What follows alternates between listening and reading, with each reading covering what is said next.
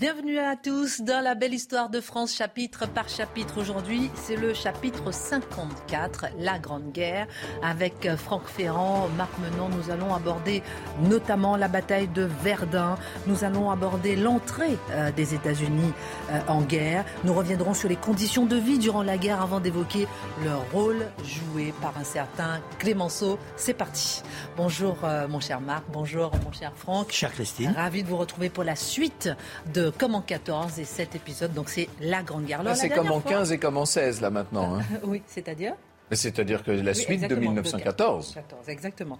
Alors, euh, la semaine dernière, Franck, les événements, vous nous avez raconté comment les événements avaient pu conduire au premier grand conflit de ce siècle et les premières opérations militaires qui ont abouti à une stabilisation du front eh de l'Ouest. Vous vous rappelez hein, ce plan Schlieffen qui était euh, suivi par les successeurs de ce grand stratège allemand qui avait décidé donc de, traverser la Belgique. On débarque comme ça euh, en, France et ils ne sont pas ils ne sont pas entrés dans Paris. Les Allemands ils ont continué un peu plus au sud et il y a eu ce, ce moment, ce sursaut cette chance aussi, il faut le dire, mais qui a été une chance payée euh, au prix très fort, car ça a été des batailles d'une très grande violence et on a perdu beaucoup d'hommes, c'est la stabilisation du front, d'abord sur la, Marne, et puis le front, euh, la course à la mer, hein, qui fait qu'on se retrouve avec cette espèce de gigantesque front qui court de la mer du Nord jusqu'à la Suisse.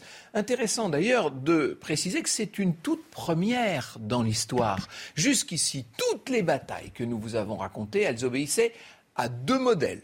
Soit c'était des batailles euh, rangées, en, des batailles sur des champs de bataille, c'est-à-dire qu'on se rencontrait à un moment donné et deux armées se confrontaient et il y avait une espèce d'épreuve du feu soit il s'agissait de sièges. On mettait le siège autour d'une ville et puis petit à petit on gagnait, on, affamait les gens, on, faisait des sapes et on finissait par reprendre la ville. Bon, eh bien là, ce n'est ni une guerre de mouvement, ni une guerre de siège, c'est une guerre de position. C'est tout nouveau, si je puis dire. Ça va être terrible. C'est parce que on est souvent dans des, dans des terrains qui sont assez dégarnis. On a des armements, notamment une artillerie violente. On, va, on verra constamment augmenter d'ailleurs le calibre des pièces d'artillerie pendant toute la durée du conflit. Et donc, il faut s'enterrer. Qu'est-ce qu'on fait? On creuse. On creuse euh, au sens propre du mot. On creuse des tranchées qui sont un peu plus euh, profondes que la hauteur d'un homme, à peine plus profondes en vérité. Vous avez sans doute vu ces tranchées avec ces étais, ces sacs de sable qu'on met euh, partout. Les tranchées, elles ne sont d'ailleurs pas rectilignes. Il faut les imaginer faisant des espèces de zigzags. C'est fait exprès. D'abord parce qu'on épouse la forme du terrain, et puis ensuite, ça permet d'éviter euh, les, enfilades de mitrailleuses. Vous comprenez, évidemment. Vous pouvez. L'explosion de l'obus également de ne pas prendre euh, les éclats, puisque les virages calme, euh, enfin, coupe les, éclats. Et au fond des tranchées, on met ce qu'on appelle des caillebotis, hein, c'est-à-dire ces petites planches euh, qui permettent d'éviter d'être trop dans la gadoue. La vérité, c'est qu'il y a des eaux de ruissellement dès qu'il pleut qui finissent par s'amasser au fond et ça fait une boue absolument infecte. Je vous parlerai tout à l'heure de la vie horrible dans ces tranchées, de la pestilence, des rats, etc. On, on en dira un mot. Ce qu'il faut comprendre, c'est que les tranchées, elles sont constituées par un principe de maillage en ligne et en boyau. Ça, il faut avoir compris ça une fois pour toutes. C'est très simple. les, tranchées elles-mêmes, elles sont alignées de façon parallèle, de façon concentrique. Vous avez la première ligne, la deuxième ligne, la troisième ligne. Bon. Et pour rejoindre une ligne à l'autre, on passe par ce qu'on appelle des boyaux. Voilà en fait comment s'organise ce système de tranchées. On part de la première ligne et par les boyaux, on gagne la deuxième, la troisième vers l'arrière ou réciproquement. Inutile de vous dire qu'il y a régulièrement des assauts par des échelles de meunier. Ça y est, d'un seul coup, tout le monde euh, doit partir à l'assaut. On fait constamment des, euh, des, tentatives pour gagner un peu de terrain. Parfois, c'est pour gagner quelques dizaines de mètres, vous imaginez Et ce sont des assauts qui sont souvent très meurtriers, qui sont préparés par des pilonnages d'artillerie intensifs. On appelle ça les marmites pendant la, pendant la Première Guerre mondiale. Et ensuite, allons-y, hardi petit, avec le, le fusil et la baïonnette, vous imaginez Et entre les tranchées, qui sont euh, distantes généralement de 2 ou 300 mètres, mais qui peuvent parfois être très proches l'une de l'autre selon le terrain. Il y a parfois des tranchées qui sont séparées de 25 mètres seulement. Entre les deux, euh, entourées de barbelés bien sûr, hein, vous avez de chevaux de frise, vous avez ce qu'on appelle le no man's land, c'est-à-dire l'endroit où il faut surtout pas se trouver, parce que ça n'est ni dans un camp ni dans l'autre, et personne ne peut venir vous sauver si vous vous retrouvez là dans ce terrible no man's land. Alors ça, c'est le front de l'Ouest. À l'Est. N'oublions pas, c'est une guerre mondiale. Nous, nous faisons la belle histoire de France. Donc on va vous parler essentiellement, bien sûr, du front de l'Ouest. Mais il ne faut pas oublier que de l'autre côté, là-bas, les Allemands se battent aussi contre les Russes. Armée gigantesque du tsar Nicolas II. Évidemment, l'armée euh, russe n'est pas euh, extrêmement bien équipée, elle n'est pas toujours très bien entraînée, c'est un euphémisme. Mais en revanche, elle est très nombreuse et très brutale. C'est ce qu'on appelle le rouleau compresseur russe qui s'approche, qui avance littéralement dans les lignes dans les lignes euh, allemandes, bien entendu. Et euh, c'est pour essayer de soulager ces Russes que les Français et les Anglais vont essayer de débarquer du côté de la mer Noire. Mais pour ça, il faut franchir le détroit des Dardanelles. Donc on va envoyer une grande expédition pour essayer de passer de la Méditerranée à la mer Noire.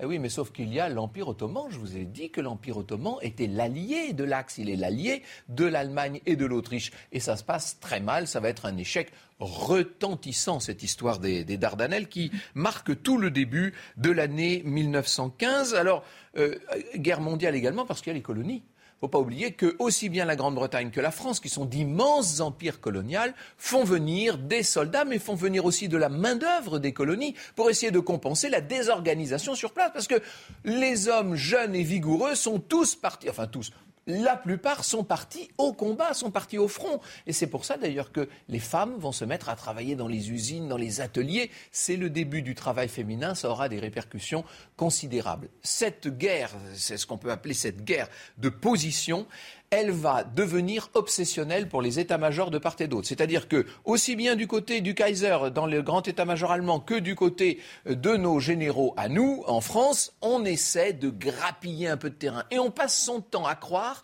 qu'une offensive déterminante va permettre de crever les lignes ennemies et d'emporter l'affaire. Sauf qu'on va faire ça pendant des années. La plus grosse. Alors il y a deux types hein, d'offensives. Vous avez des offensives de percer justement, c'est le cas dans la Somme par exemple, hein, pour essayer de, de, percer les lignes, et vous avez les offensives d'usure. Le but là, c'est de tuer le plus de soldats possible dans le camp adverse. La plus grande de toutes les batailles d'usure, rien que de dire son nom, on en a encore la chair de poule, c'est Verdun bien entendu. 1916, l'année de Verdun.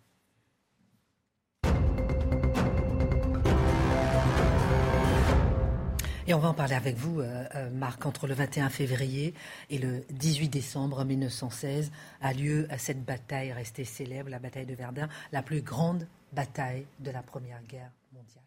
Alors Joffre, il n'y croit pas. Il a fait dégarnir tous les forts. Il avait besoin d'artillerie. Son obsession, c'est la Somme. Là, on peut dégarnir, on ne risque rien. Ah bah oui. Mais le 21 février 1916, à 260 km de Berlin, à Paris, à 7h23 du matin, soudain, des roulements de tambour, une sorte d'orage terrifiant qui est là, qui gronde, alors que le ciel est totalement dégagé. Mais que se passe-t-il? Eh bien, c'est la bataille de Verdun qui vient de commencer. Roulement d'artillerie. Vous vous rendez compte? Ce sont les Allemands qui ont déclenché le feu. Il tombe 120 obus à la minute. 120 obus et les pauvres bougres qui sont là, qui se prennent cela sur la tête. Et c'est l'apocalypse dans tout son absolu, dans toute sa furie, dans toute son horreur. Les ventres sont éclatés, les têtes explosent et les maisons alentour, partout, c'est un ravage, un carnage. On n'a jamais vu ça. Et dans la boue que Franck mettait tout à l'heure en exergue, eh bien, ce sont de véritables fleuves maintenant qui emportent les pauvres bougres qui sont allongés, blessés, et les autres, les cadavres. Il y aura là 25 000 morts en quelques jours. C'est invraisemblable. Et ce, et ça c'est merveilleux, enfin je dirais, c'est d'un romantisme à nous glacer. Ceux qui arrivent à se redresser, tout tremblants, reprennent leurs fusils. Et il y a toujours un sous-lieutenant ou un sergent qui dit Allez les gars, on se regroupe, on attaque, on attaque. Et sous ce déluge, ce nuage d'obus, ils repartent, ils tombent les uns derrière les autres. Ce n'est qu'à 10 heures du matin, alors que je vous l'ai dit, ce grondement est perçu à Paris à 260 km. Eh bien, ce n'est qu'à 10 heures du matin qu'à Chantilly, Joffre apprend ce qui est, en... major hein. Voilà, apprend ce qui est en train de se passer. Et alors, euh, il écoute le compte rendu du, du général R. Et il dit ah bon? Et sur son son carnet, il note, eh bien, une activité un peu, un peu sévère. Voilà ce qu'il note, alors que c'est ce que je viens de vous décrire. C'est de l'inouï. Il ne veut pas y croire. Castello, qui est son adjoint, monte au fond. Et là, il découvre l'horreur. Et quand il découvre l'horreur, il dit il faut maintenant réorganiser parce que à l'état-major, ils sont dans une sorte d'impuissance, ils sont désorientés, ils ne comprennent pas, ils ne savent pas ce qu'il faut faire. Et Castelnau dit il y a un homme, un homme qui peut peut-être sauver la situation, c'est Pétain. Pétain, il est entré dans la guerre, oh, il aurait dû être à la retraite. On l'a sollicité. Même principe que Gallieni. Voilà, même principe que Gallieni, mais lui, c'est un homme qui n'a pas fait une vraie carrière. Il n'était que colonel, mais dès la fin août, le voilà général. Et puis, maintenant, général de brigade, et Castelnau le fait nommer général en chef de la deuxième armée. C'est à lui d'orchestrer tout ça. Il lui envoie un message, parce qu'il avait été dégagé, il était en attente d'une attribution de fonction, et là, on lui dit, quand il se présente devant Castelnau, eh bien maintenant, général, il vous faut, nous sommes le 24, il faut que dès ce soir, vous soyez en poste et que vous organisiez la riposte. Mais Pétain dit, mais c'est pas possible. À minuit ce soir, vous êtes en poste. Alors le voilà qui monte dans la voiture qui le conduit dans un petit village, Souilly, où il n'y a rien, il n'a même pas son état-major. Comment s'organiser? Première chose qu'il réalise, c'est de se précipiter à la mairie, et eh bien il dit, ce sera mon état-major. Et puis il y a Janvier, le notaire, qui s'est proposé, lui, pour l'accueillir, ce sera son logement de fonction. Il ne quittera plus ce lieu, il campera et c'est là qu'il organisera ses troupes de la reconquête. Les deux grandes décisions qu'il prend, c'est déjà de faire en sorte que ce front où il y a une telle hécatombe, eh bien ce front puisse se regarnir avec, pardonnez-moi l'expression sinistre ou cynique, avec de la chair fraîche.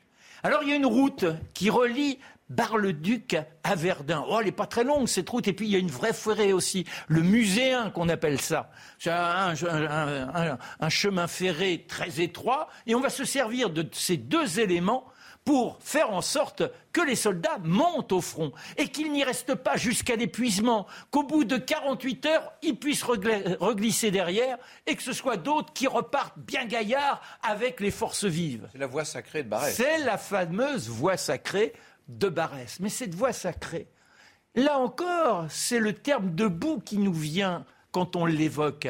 Il a plu, tout ça n'est que terre glaise. Il mobilise 6000 camions. Oh, pour euh, les nostalgiques de ce temps-là, sont des berliers, des, camions qui montrent un certain progrès, je dirais, dans la technologie, mais qui restent un peu des tacos pour notre époque. Ils vont, pendant tout ce temps, véhiculer 190 000 hommes. Il y aura les deux tiers de l'armée qui passeront dans le délai de plusieurs mois, les deux tiers de l'armée qui passeront par Verdun un camion les, toutes les 14 secondes. Toutes les 14 secondes, vous avez un camion qui monte au front. On n'a pas le droit de s'arrêter. Si l'un d'entre eux tombe en panne et hop, dans le fossé, il faut que l'on tienne le rythme, qu'on tienne le rythme, nuit et jour. Et la nuit, eh bien, on allume les phares, on n'a pas peur de l'ennemi, parce qu'à l'époque, l'artillerie ne permet pas de bien calibrer malgré l'ensemble des illuminations de feux d'artifice sinistres que j'ai évoqués. Et c'est comme ça que petit à petit, on va reconquérir, enfin, on va fixer la position alors qu'on a l'impression que tout était perdu. Il y a un fort qui tombe, c'est le fort de Douaumont. C'est le seul fort où l'artillerie était restée en place. Ah bah oui, mais là, en revanche, on avait demandé aux gars de, déserter, alors il n'était plus que quelques-uns. Et c'est comme ça que cette place forte, essentielle stratégiquement, elle est occupée par les Allemands. Et forcément, ils retournent les canons qu'on leur a laissés, plus des leurs, contre nos hommes. Et Pétain qui demande de l'artillerie, de l'artillerie, et Joffre qui dit non seulement il me la faut pour la somme, mais en plus de toute façon, celle dont on dispose n'est pas assez puissante. Elle n'arrivera que bien plus tard, alors que Pétain ne sera plus au commandement. Pour vous dire l'enfer que vivent ces hommes, il y a un bataillon qui se retrouve sous cette canarde immonde. Et les pauvres bougles se cachent dans les trous d'obus. Ils ont leur euh, fusil avec la baïonnette qui est tellement couvert de boue qu'il ne peut plus fonctionner. Alors ils les plantent à côté, ils se disent quand le déluge cessera, on jaillira, baïonnette au canon. Mais malheureusement, le feu est beaucoup trop fort. Imaginez un bataillon entier englouti par ces gerbes de glaise et de boue qui leur retombent dessus. De ces hommes ne restera que les baïonnettes qui sont là, à fleur de terrain ravagé. Voilà ce qu'est cette horreur de 1916. Et avec un Pétain qui, voyant ce courage des hommes, dit Vous êtes tellement héroïque. Je pense à vous, l'aviation qui est intervenue aussi, l'aviation qui pour la première fois joue un rôle essentiel. Vous êtes merveilleux. Tenez, tenez, on les aura. Mais à quel prix on les aura? Dans un premier temps, eh bien, malgré ce qu'il a réussi à mobiliser, en faisant en sorte aussi que la soupe soit un tout petit peu meilleure, Pétain est relevé de ses fonctions et ses nivelles qu'est nommé à sa place. Voilà donc le pétrin, je dirais, dans lequel les hommes tiennent pendant des mois et des mois, fracassés, et ils se tiennent par le courage et la fraternité. Et dans ce monde-là, ce ne sont pas les plus gros galons qui se distinguent, ce sont les sous-officiers et les premiers rangs d'officiers, c'est-à-dire les sous-lieutenants, lieutenants et capitaines. Notons qu'il y en a un capitaine qui termine cet euh, épisode. On est à Douaumont au moment où il essaie de reprendre le fort. Il s'appelle De Gaulle, le capitaine De Gaulle avec ses hommes. Et à deux heures du matin, alors qu'il pensait, en étant enfoui dans les obus, tenter une percée, ils sont surpris par les Allemands. Il est blessé et il terminera déporté, prisonnier. Là, les deux, on peut dire, d'une certaine façon, les deux protagonistes de la Seconde Guerre mondiale, déjà campés par Marc, très important euh, dans la vie de De Gaulle, cet, cet épisode est important, mais très important surtout dans celle de Pétain, parce que ce qui est très important, c'est que on l'a dit, deux tiers, des soldats qui, à ce moment-là, sont engagés sous le drapeau français vont passer par Verdun grâce à ce système de roulement permanent. Et donc, ça veut dire que à peu près toutes les familles de France vont entendre parler de Verdun, de l'horreur de Verdun, et en même temps de cet épargneur d'hommes qui était Pétain. Donc, vous comprenez pourquoi, en 1940, il aura une telle popularité. C'est très important d'en être conscient. Vous avez 8200 hommes qui entretiennent ces trous défoncés avec leurs pelles jour et nuit pour faire en sorte que les camions roulent, roulent, roulent. Un toutes les 14 secondes, n'oublions pas ça. Il faut aller à Verdun. Il faut vraiment faire ce voyage. C'est moi, je regrette d'y être allé beaucoup trop tard. J'étais déjà un adulte et j'aurais dû y aller beaucoup plus jeune. C'est c'est très émouvant. Hum. Euh, c'est même presque difficile à raconter tellement le paysage est profondément bouleversé, meurtri, tout est encore là. C'est un, c'est un champ de dévastation avec ses trous d'obus. Euh, c'est complètement fou. Euh, il faut aller à la butte de Vauquois, par exemple, pour parler de, cette guerre souterraine également, qui était absolument euh, d'une violence inouïe. Il faut visiter les différents champs de bataille. Il faut aller à l'ossuaire de Douaumont, où vous avez dans un gigantesque monument interminable les ossements de tous ceux qu'on n'a pas pu enterrer au milieu de cimetières à perte de vue. C'est ça aussi Verdun. On va passer maintenant à l'entrée en guerre des États-Unis.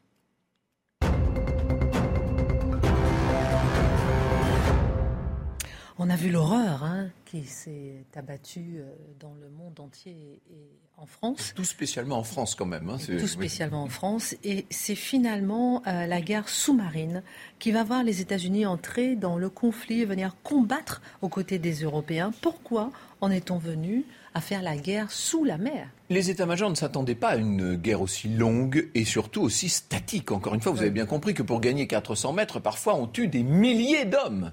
C'est complètement fou.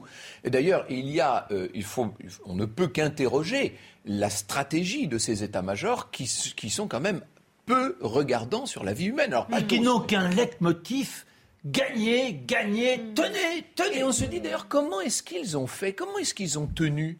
Vous imaginez tous ces garçons qui sont là dans ces tranchées, à qui on dit on sort et, et, et, sur chaque. Quand il racontait Comment on les voit tous mourir et on y va encore Tout ça pour des histoires de frontières et de, territoires. C'est-à-dire que, alors certains se battent pour la patrie parce qu'ils ont été élevés comme ça et qu'ils ont l'amour du terroir français. Certains se battent pour Dieu, ils pensent à Jeanne d'Arc. D'autres se battent pour la liberté. Ils veulent liquider les empereurs et la tyrannie. Enfin, chacun, chacun a ses motifs, mais en tout cas, les gens y vont. Euh, on les aide et on verra tout à l'heure que de temps en temps aussi, on est obligé de donner des tours de vis, euh, évidemment. Alors pourquoi cette guerre sous-marine Pardon. Oui, oui. les États-Unis, finalement. On va faire un peu de stratégie, parce que l'avantage de la stratégie, c'est que c'est, beaucoup plus de, détendu.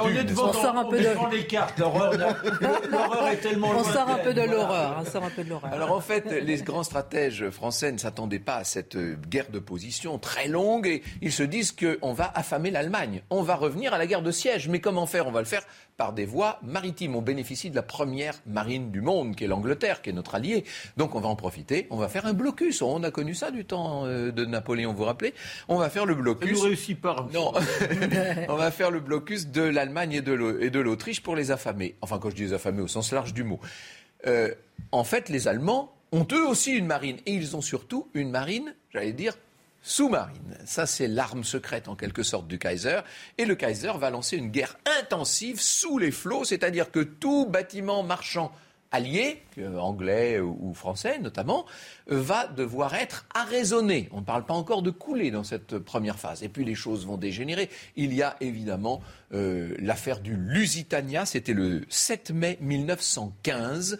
Le paquebot britannique, Lusitania, qui rentrait d'Angleterre, va être coulé au large de l'Angleterre. Alors, c'est une affaire qui mériterait à elle seule, ça, une, une, émission. J'en ai fait beaucoup, moi, d'émissions sur Lusitania, parce que c'est un des grands mystères de l'histoire. On est quasiment sûr depuis 1972, donc il a fallu du temps quand même, mais on sait maintenant que les Alliés avaient mis des munitions et de la poudre à bord, et que les Anglais savaient très bien ce qu'ils faisaient ils ont en quelque sorte laissé couler ce navire par les Allemands pour rendre les Allemands impopulaires et pour scandaliser les Américains, parce que sur les, victimes, 1198 victimes, il y avait 128 Américains. La presse américaine se déchaîne. Mm. Ce qui fait d'ailleurs que le Kaiser comprend la, la, leçon et que pendant 16 mois, il n'y aura plus de guerre sous-marine.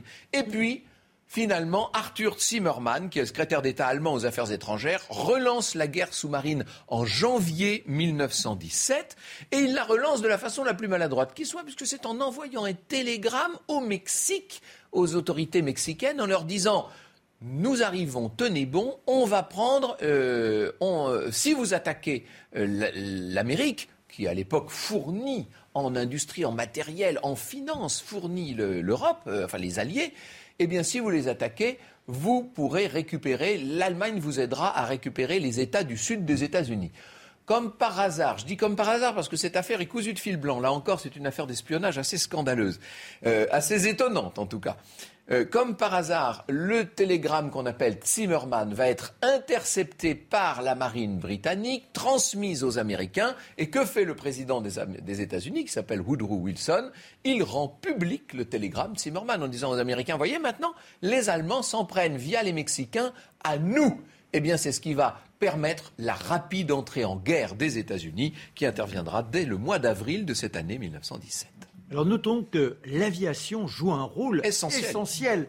et les tanks arriveront. Et ce sont les tanks réalisés par Renault qui permettront à la France de reprendre le dessus. Mais c'est donc une guerre de technologie.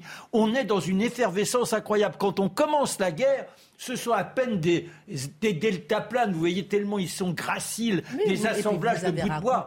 Voilà, ah euh, voilà c'est tout à fait récent, l'aviation, etc. Les tanks, les premiers tanks, ce sont des tanks britanniques, hein, les tout premiers, euh, sur le, les champs de bataille de la Somme en 1916, et l'aviation avait commencé un an plus tôt, déjà dès 1915, on a les premiers, ce qu'on va appeler les chevaliers du ciel. Moi j'ai eu la chance, parce que c'était mon métier quand j'étais tout jeune, d'interviewer les tout derniers pilotes de 1914-1918. C'était des gens absolument extraordinaire. Je me rappelle le, comédien André Luguet, notamment. C'était des Alors, il faut, il faut quand même. C'est Guinemer. Guinemer, bien ah, sûr. Euh, Fonck, Fonck, l'as des as. C'est-à-dire que eux, ils, étaient encore à, la période de la chevalerie. C'est-à-dire que dans cette euh, charcuterie, il n'y a pas d'autre mot, tout en respectant ces hommes morts au front. C'est une véritable boucherie, une charcuterie, une éventail.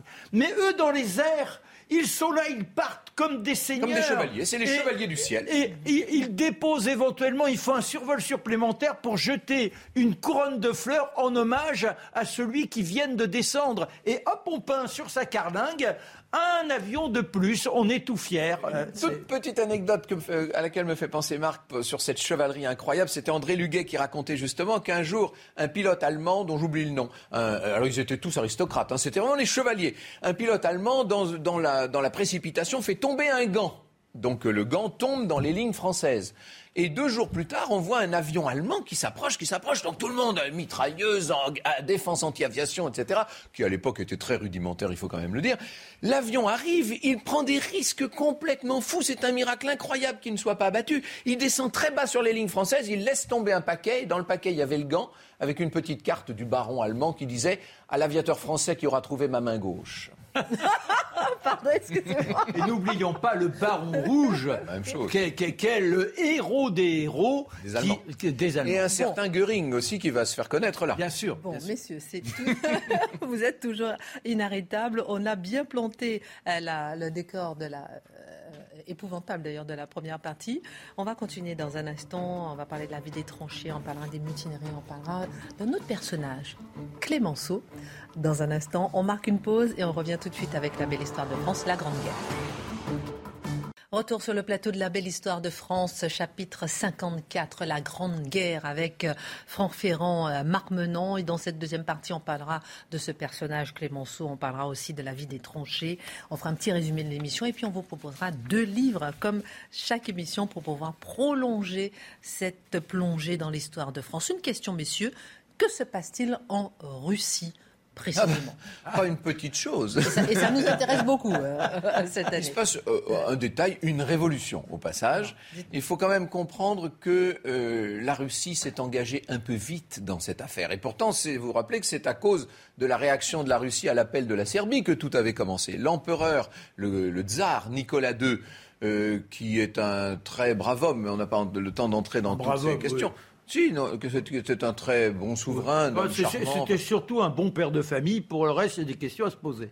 Mais alors, justement, il parcourt la Stavka et les premiers mois de la guerre sont tellement désastreux côté russe, jusqu'au mois de février-mars 2015, que finalement, l'empereur va décider de se rendre lui-même à la Stavka, comme on dit, c'est-à-dire au grand état-major euh, russe, et de prendre lui-même la tête des opérations, ce qui est une folie.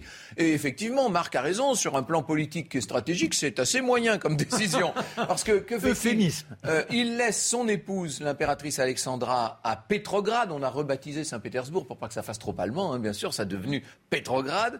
Et euh, la pauvre impératrice, elle se démène là, avec des ministres plus ou moins incapables, avec un parlement qu'on appelle la Douma, qui est l'héritage de la première révolution de 1905, euh, qui n'est pas du tout conciliant, c'est le moins qu'on puisse dire. Beaucoup de grèves, beaucoup d'agitation, beaucoup d'émeutes un peu partout. Et puis, euh, euh, parlant à l'oreille de la tsarine, cette espèce de mage Raspoutine, vous savez, dont on sait à quel point il est parfois bien inspiré.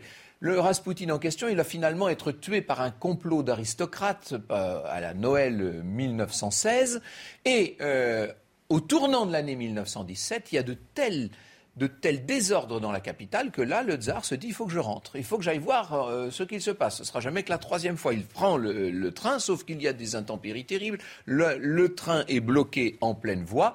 Et là, il reçoit des télégrammes de Rosenko. Enfin, je ne vais pas entrer dans toute l'histoire de la révolution russe, mais bref, on l'amène à abdiquer. Et ce qui est inouï, c'est que Rien n'explique que le tsar de toutes les Russies ait abdiqué sa couronne. Il n'en était pas obligé du tout. Il aurait suffi de, mener un peu de répression comme savent faire les Russes. On est bien passé pour savoir. Il y avait quand même eu de belles opérations de répression. Le, le sang avait largement non, non, coulé. Non, non, en 17, en 5, Si, si, non, non, non, non, en 1917, ah, un petit peu. En tout cas, comment il y va, non, mais quelques Il y avait quelques centaines de victimes, mais mais euh, ça n'aurait pas du tout justifié l'abdication de la couronne. Le tsar pouvait parfaitement rester sur son trône. Il a eu cette idée complètement folle d'abdiquer en faveur de son frère qui n'a pas voulu de la couronne. Tout ça a amené très vite une jeune république euh, sous la houlette d'un socialiste modéré qui s'appelait Kerensky, qui a essayé de d'arranger les choses d'une certaine façon. Sauf que ce qu'on oublie souvent, c'est qu'après la première révolution modérée euh, des, euh, des en 1917, en mars, il y a en octobre 1917 un coup de force, alors là cette fois, d'une bande de révolutionnaires purs et durs, euh,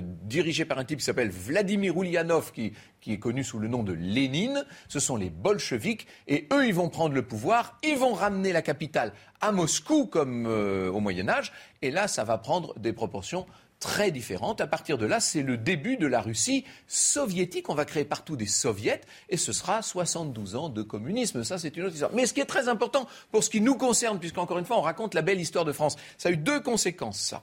Une première conséquence politique majeure, c'est que dans les tranchées, on a entendu parler de cette révolution et il y en a qui, étant eux-mêmes communistes, anarchistes, etc., se sont dit, mais si on la faisait, nous, la révolution, pour arrêter cette boucherie effroyable, d'une part, puis d'autre part, plus important peut-être encore, il y a la paix qu'a décrétée la Russie bolchevique. Lénine ne veut pas de la guerre. Il va signer avec la Wilhelmstrasse, avec la chancellerie allemande, ce qu'on appelle la paix de Brest-Litovsk. À partir de là, les Allemands n'ont plus deux fronts, un à l'est, un à l'ouest. Ils n'en ont plus qu'un seul, à l'ouest. Autant dire qu'il va falloir supporter cette nouvelle charge de guerre. Il faut quand même mettre un petit élément, c'est que la famine touche les Russes. Il n'y a depuis des mois plus rien à manger. Ça a d'ailleurs contribué à faire chuter le tsar. La première manifestation du père Gapon dès 1905 montrait ah la détresse des uns et des autres. Et malgré cette alerte, aucune mesure n'a été prise. Au contraire, pendant dix ans, alors que le peuple attend une sorte de miracle. Il n'y a que de la répression. Vous avez 200 à 300 exécutions par semaine. Le moindre personnage qui gronde parce qu'il voudrait avoir la cravate de Stolypine. Il y avait un homme d'État absolument extraordinaire qui s'appelait Stolypine, qui par sa violence à la répression et par son incroyable capacité à redresser la Russie, a fait de la Russie une grande puissance. Ce qui fait qu'en 1917, la Russie était sortie de l'ornière. On comprend, encore une fois, on ne comprend pas pourquoi le tsar a abdiqué. En tout cas, on voit que là, c'était en 1917 et où euh, il y a une bascule à ce moment-là. Ah bah là, ça change tout. Ça change tout, mais on va voir, et pas que. Voilà. On va voir la triste année 1917 tout de suite.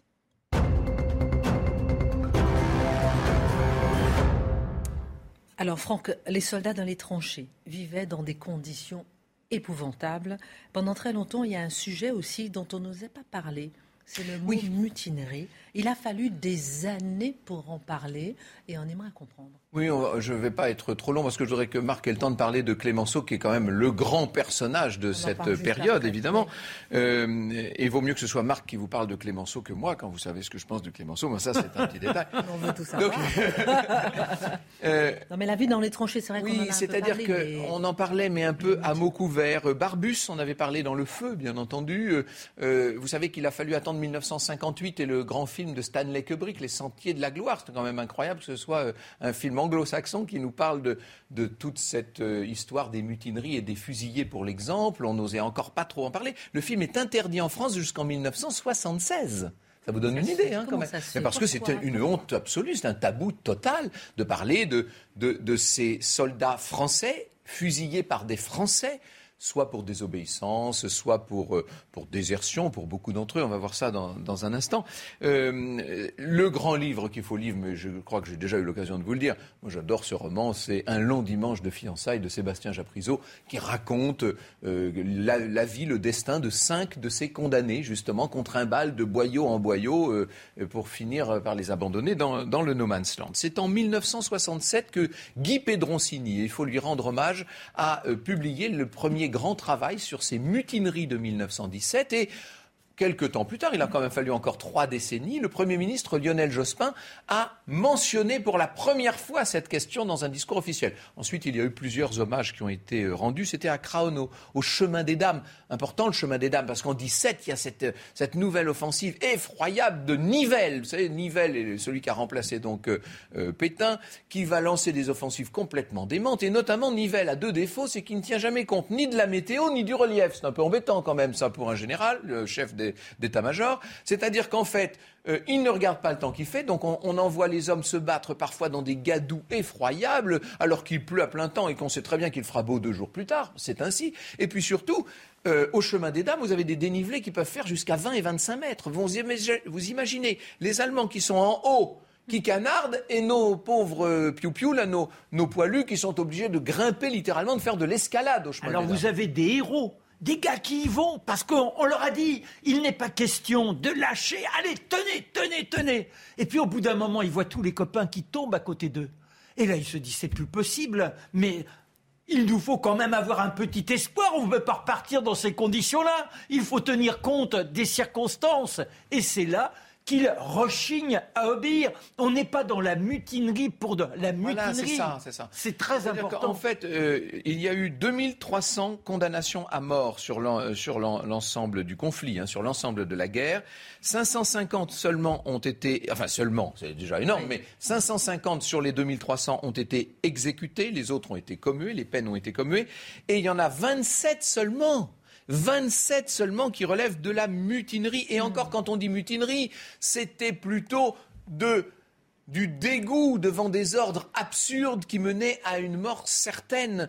Euh, il y avait bien sûr quelques condamnés pour espionnage, quelques condamnés pour désobéissance passive. Il y en avait quelques-uns pour abandon de poste, mais il n'y a quasiment pas d'abandon de poste en présence de l'ennemi. On ne voit pas les gens quitter le front. Ce qu'on voit surtout, alors là par contre il y en a eu beaucoup, c'est des gens qui désertent, mais qui désertent après permission. C'est-à-dire qu'ils restent en permission. ils ne retournent pas, ils retournent pas au front. Alors, il y a eu, ce qu'il faut dire aussi, je vais finir là-dessus, mais parce qu'il faudrait citer beaucoup de chiffres, il y aurait beaucoup de choses à dire. Hein.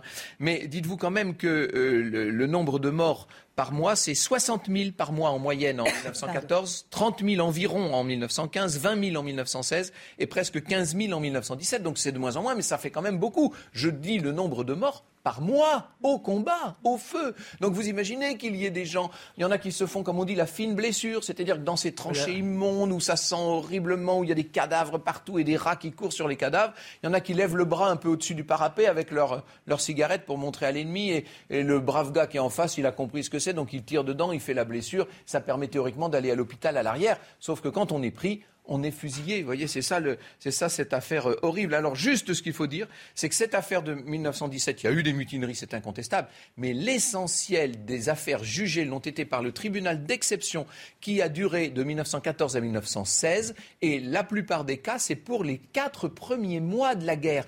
C'est-à-dire qu'il a fallu habituer les gens à l'idée de cette horreur. Une fois qu'ils sont habitués, il y avait moins de rébellions, paradoxalement.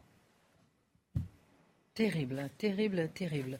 On va continuer avec euh, ce personnage, puisqu'on a évoqué plusieurs personnages, celui de Clémenceau, le père de la victoire.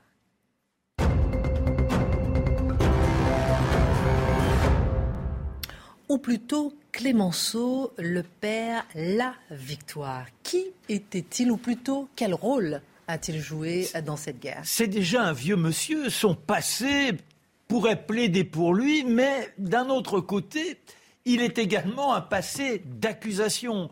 On l'a vu mêlé à l'affaire euh, du canal de Panama, ça l'a vu chuter. Il a brillé dans l'affaire Dreyfus. Il a été l'homme faisant tomber les ministères d'une puissance incroyable.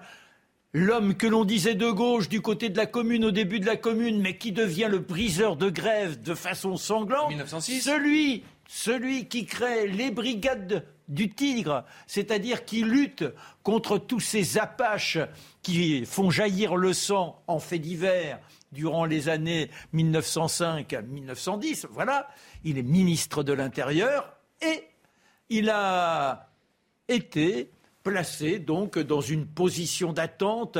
Il ne supporte pas le président, Monsieur Raymond Poincaré. Pour lui, c'est un timoré. Alors lui, forcément, Clémenceau, c'est ce personnage bouillonnant, avec des saillies qui sont de véritables tranchants. C'est-à-dire qu'il faut faire attention, mais quand il a un mot qui part, c'est une fléchette.